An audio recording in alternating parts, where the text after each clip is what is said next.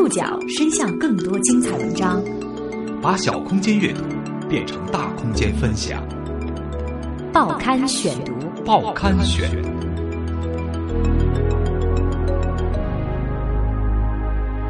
把小空间阅读变成大空间分享，欢迎各位收听今天的报刊选读，我是宋宇。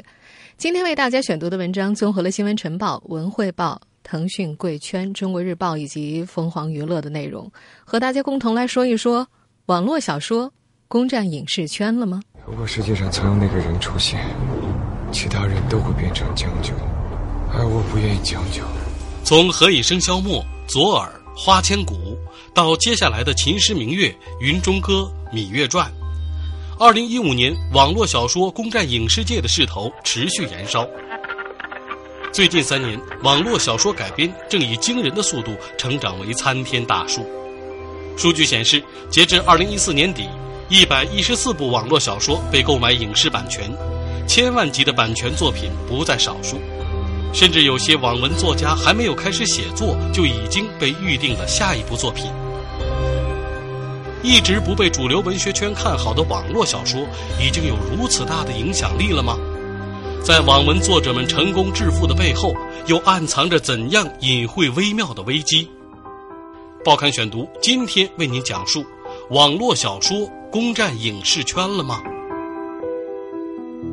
在六月九号开幕的第二十一届上海电视节上，最热门的话题是 IP 热。这里所说的 IP，不是一般人理解当中的 IP 地址，而是指 intellectual property。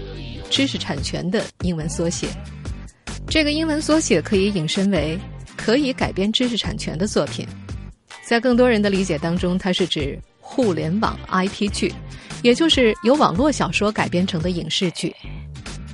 数据显示，截止到二零一四年年底，一百一十四部网络小说被购买了影视版权，千万级版权的作品不在少数，其中有九十部计划拍成电视剧，二十四部计划拍成电影。电视剧单集制作成本最高可以达到五百万元人民币，热门 IP 遭到哄抢，网文作者大涨薪，一个互联网加时代的影视剧蓝海似乎正在到来。那么这股 IP 热到底有多么疯狂呢？原创网络文学网站阅文集团的 CEO 吴文辉表示，目前在他们网站上。Top 五十的作家作品都有机会改编成影视剧，将来还有可能会再扩展。而在他的记忆里，二零一三年之前，网络小说就算是堆在一块儿也没人买；二零一四年以后，就慢慢卖了出来，如今已经基本卖空了。不仅如此，为了抢到所谓的 IP，甚至催生了预购的形式。有些热门的网络作家还没有开始写作呢，就要预定他的下一部作品。一直不被主流文学圈看好的网络小说，已经有这么大的影响力了吗？在众多的网文作者当中，谁的小说最常被改编成影视剧？在网文作者们借着这股 IP 热潮成功致富的背后，又隐藏着怎样隐晦微妙的危机呢？这几年，网络小说在影视圈迎来火箭式的蹿升，但对普通观众来说，大部分作者的名字依旧陌生。究竟哪些网络小说作者在影视圈闯出了一片天呢？报刊选读继续播出：网络小说攻占影视圈了吗？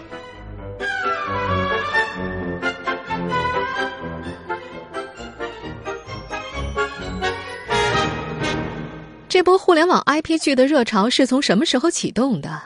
咱们得从那些敲开影视剧大门的后宫派网文作者们说起。停在这里，不敢走下去，让悲伤无法上演。下一页，你亲手写上的离别，由不得我拒绝。这首由南京姑娘严艺丹作词作曲的《三寸天堂》，出自穿越剧的鼻祖《步步惊心》。这部剧改编自网络小说作家桐华的同名小说。早在人人做尽穿越梦的网络文学时代，桐华就是一架亮眼的造梦机器。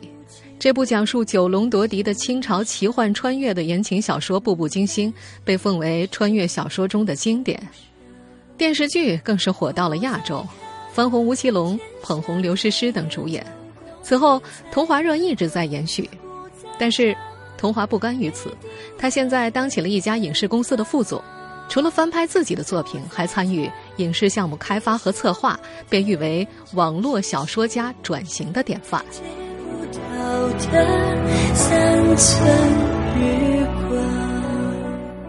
后宫派网文作者的另一位代表是刘恋子。早在郑晓龙拍成电视剧之前，他的那部宫斗文《后宫甄嬛传》就已经名动网络了。斩断情丝，心又乱。电视剧播出之后，其跌宕起伏的故事情节更令观众欲罢不能，也助推了娘娘孙俪人气暴增。这部剧更是成功走向世界，接连登陆日本、美国。可以说，这股由《甄嬛传》掀起的熊熊烈火，整整烧了三年，直到现在还是有电视台经常重播这部剧。而在大家的周围，一定听过有人戏称自己的朋友或者孩子叫做“小主”。听说呀，因为这部剧名声大噪的刘恋子，最近还和言情教母琼瑶双剑合璧，一起撰写新版的《新月格格》。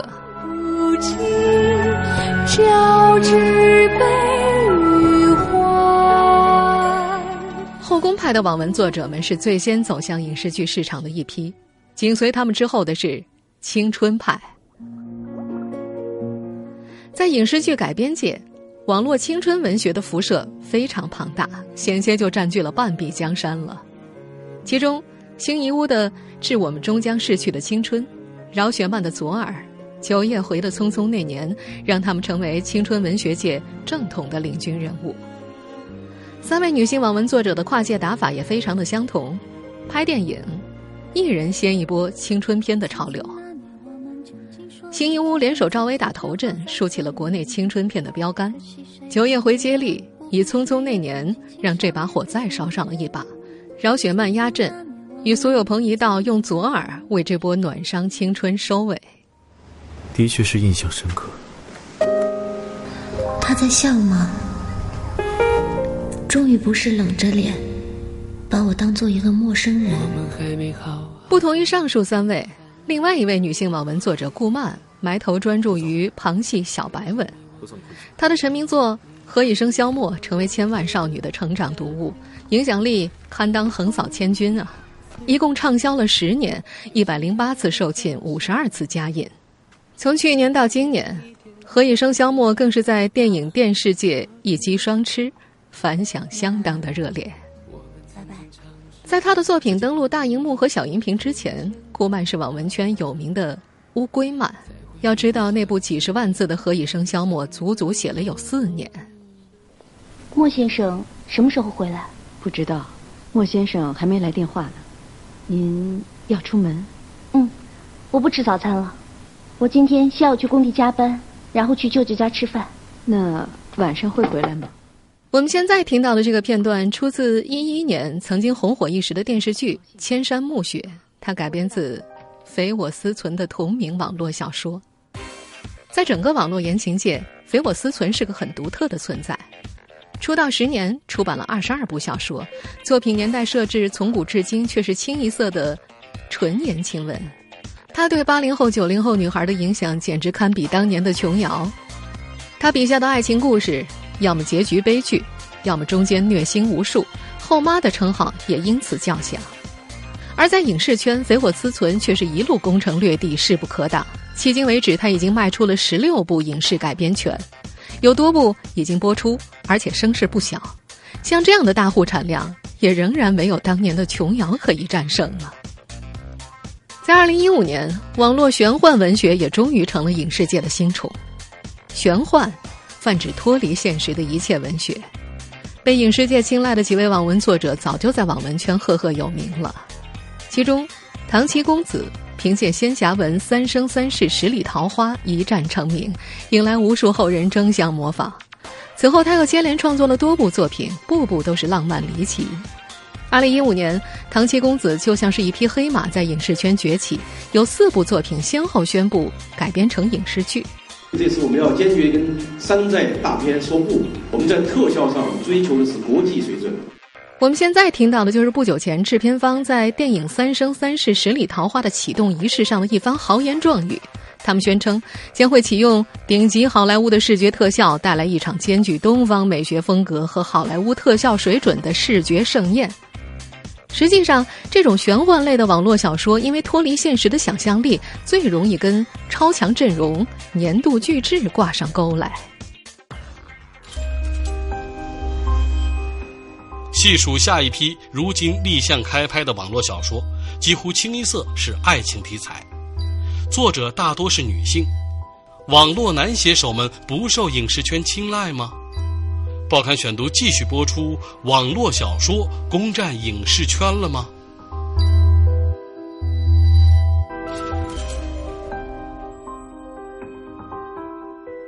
阅文集团总经理杨晨在接受采访时表示，就影视版权的出售来说，网络女作家的作品往往比男作家更加抢手，因为男作家的作品大多都是玄幻、升级打怪一类的，拍成影视剧有一定的难度，还会受到审查约束。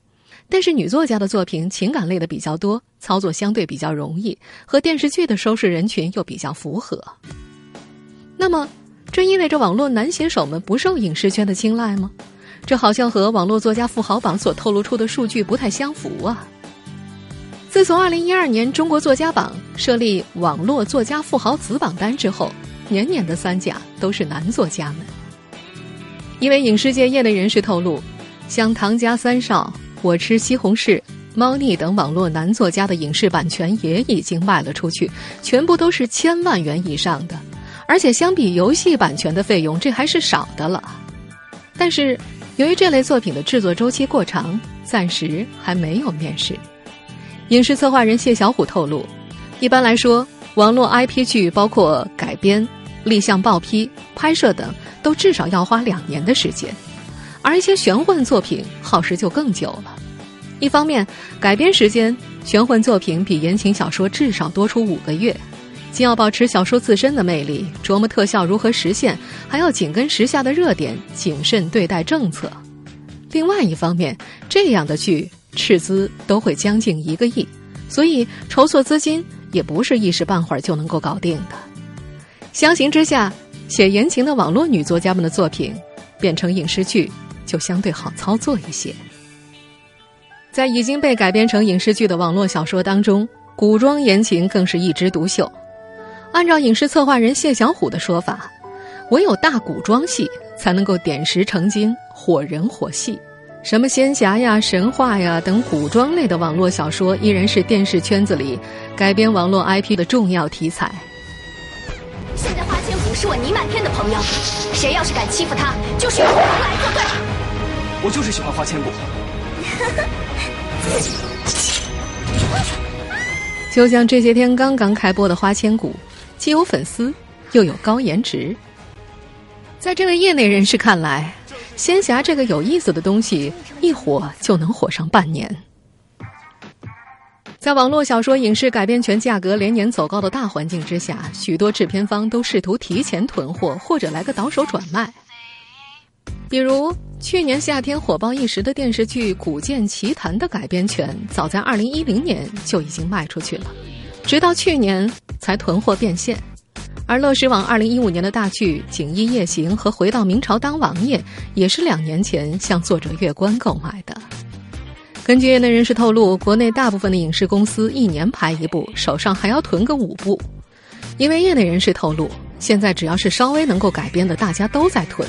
连一些二流小说的价格都被捧上去了，整个行业对于网络小说的预估出现了虚高。在六月九号开幕的上海电影节白玉兰论坛上，阅文集团的 CEO 吴文辉说：“以前的小说是堆在那里没人买，现在是卖空了，甚至开始预购。作家还没有开始写，就要预定他的下一部作品。在一两年前，一部小说三四十万的价格是常态，而如今。”开价两百万一部的也不在少数。影视圈的风景看起来好美呀，如此多的前景，如此多的诱惑，很多网络小说作家都想去看看。但是浮华之下，网络写手们也在面临着危机。一位叫做秋天的网络小说作家就说，他所在的作家微信圈最近很热闹，因为里面已经有两位作家有了新的去向，一位选择去 BAT 负责 IP 采购，还有一位去视频网站做网剧策划，这让很多作家羡慕不已。他已经看过太多的网络作家写到最后坚持不下去了。而现在，IP 相关概念这么火，如果能够抓住机会，也是好的。还有一位叫做雪之灵的网络小说作家，则觉得现在这个圈子非常荒诞。现在这个行业简直了，水漫金山一样。看到这个行业的前景，八九十岁的老太太也在写，初中生也在写，我都怀疑，现在看小说的是不是都是同行呢？如今，网络小说如雨后春笋。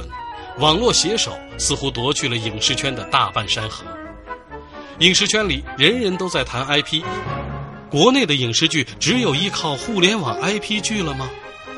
报刊选读继续播出：互联网小说攻占影视圈了吗？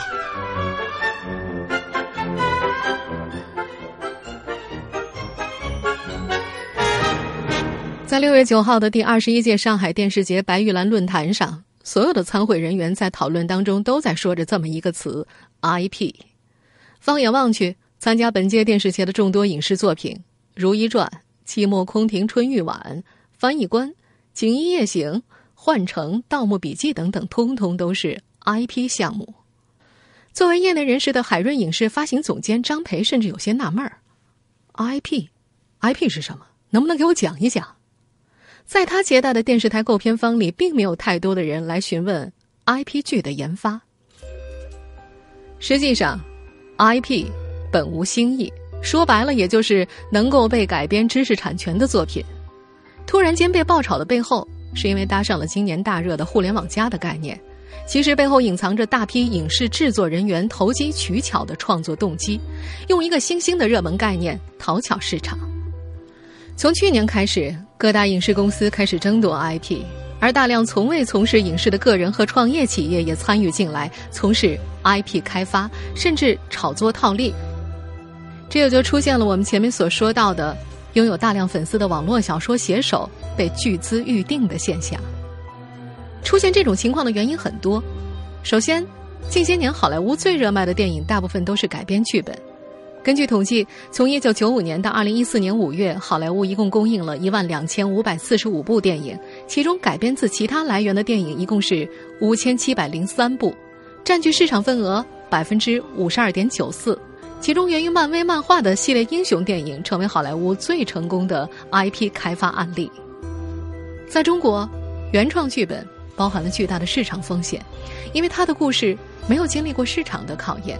而中国编剧的水平又参差不齐，所以投资者对于原创剧本的投入也就越来越小心翼翼。相反，那些具有人气的网络小说本身已经拥有大量的粉丝，而且这些粉丝与观影的主流人群又高度重合，他们都是年轻人，所以改编超级 IP，一是能够快速开发，二是可以依靠原来的名气进行促销，这会降低电影的投资风险。在影视界。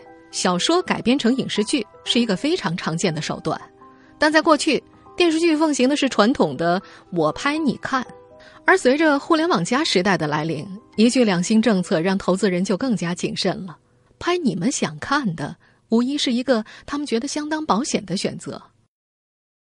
但是在本届电视节的一位评委看来，并不是所有的网络作品都适合改编成影视剧，IP 开发。是希望将原来一本小说的读者粉丝转换成电视观众、电影观众、网络剧观众，或者是游戏用户，需要的是对原著内容的连续再开发。但是问题是，如今一哄而上的抢食，内容被无度撕拉的窘迫已经显现出来。有一位影视制作人披露，今年根据某一部网络小说改编成的影视剧已经出现五胞胎了。有五家公司汇集了超过六亿元的资金，各自做了一部同名作品，其中两部电影、一部网络自制剧已经完成。如今，只要是一本有足够点击量的网络小说，好像就有影视公司愿意买单。可是，相比各个影视机构囤积起来的小说版权，目前的影视转化率还相当的低。就连今天的热销货，也有曾经沦为箱底货的不堪过去。在前面和大家提到，阿里影业大张旗鼓的宣布投拍《三生三世十里桃花》。事实上，这部小说的改编版权早在前几年就已经被唐人电影购买，一直到版权期，阿里当了接盘侠，这才见了光。而三年前，乐视影业早就拿到了《何以笙箫默》的电影改编权，也迟迟不投拍。最后，小说作者顾漫坐不住了，在去年七月拒绝版权续约的要求，坚持授权给光线影业，引发了一场声势浩大的双龙夺花之战。火烧眉毛了，乐视才先发制人，宣布开拍，并且火速敲定了主演黄晓明和杨幂，这才有了大家在看完电视剧不久就看到电影版的《何以笙箫默》。在业内，不少职业影视编剧对于这波互联网 IP 剧的改编热意见颇大。著名编剧汪海玲说：“从影视规律出发，好多东西他根本没法改，基本要重写。”在几天前，就有一名同行向他诉苦。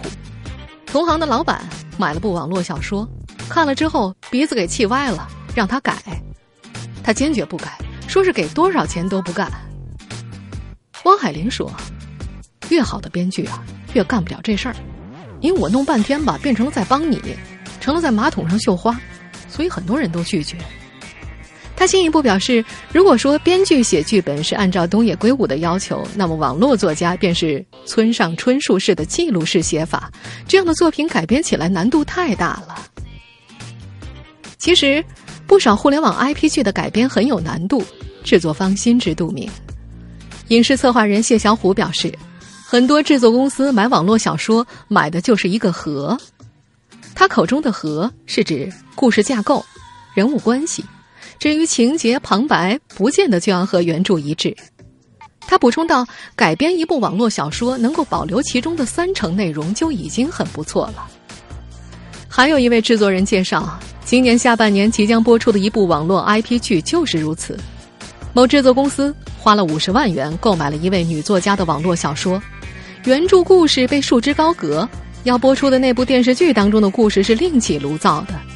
制作方所要的只是作家的名字和原著的名气，他们做的是粉丝消费的一锤子买卖。号称业内第一位做 IP 剧的唐人影视总裁蔡艺农也直指这股 IP 风潮不理性。他说：“IP 热导致了授权费用水涨船高，已经把购买价格推到了一种不太理性的水平上，从当年的几万元到如今的百万元、千万元级别。”而改编之后能否保证收视，都是未知的风险。华策传媒的首席战略官王从也表示，现在看来，成功的 IP 剧基本都是至少经过十分之九的失败率才脱颖而出的。现在圈内大多关注了那些成功的案例，而忽略了那些失败的。在著名编剧六六看来，IP 剧大行其道，说明了当前好剧本的过度匮乏。国产电视剧几乎所有的人物类型、关系、故事都被拍尽了，只能够借助网络寻找脑洞大开的故事。但是，最终他们能否成功呢？还没有定数。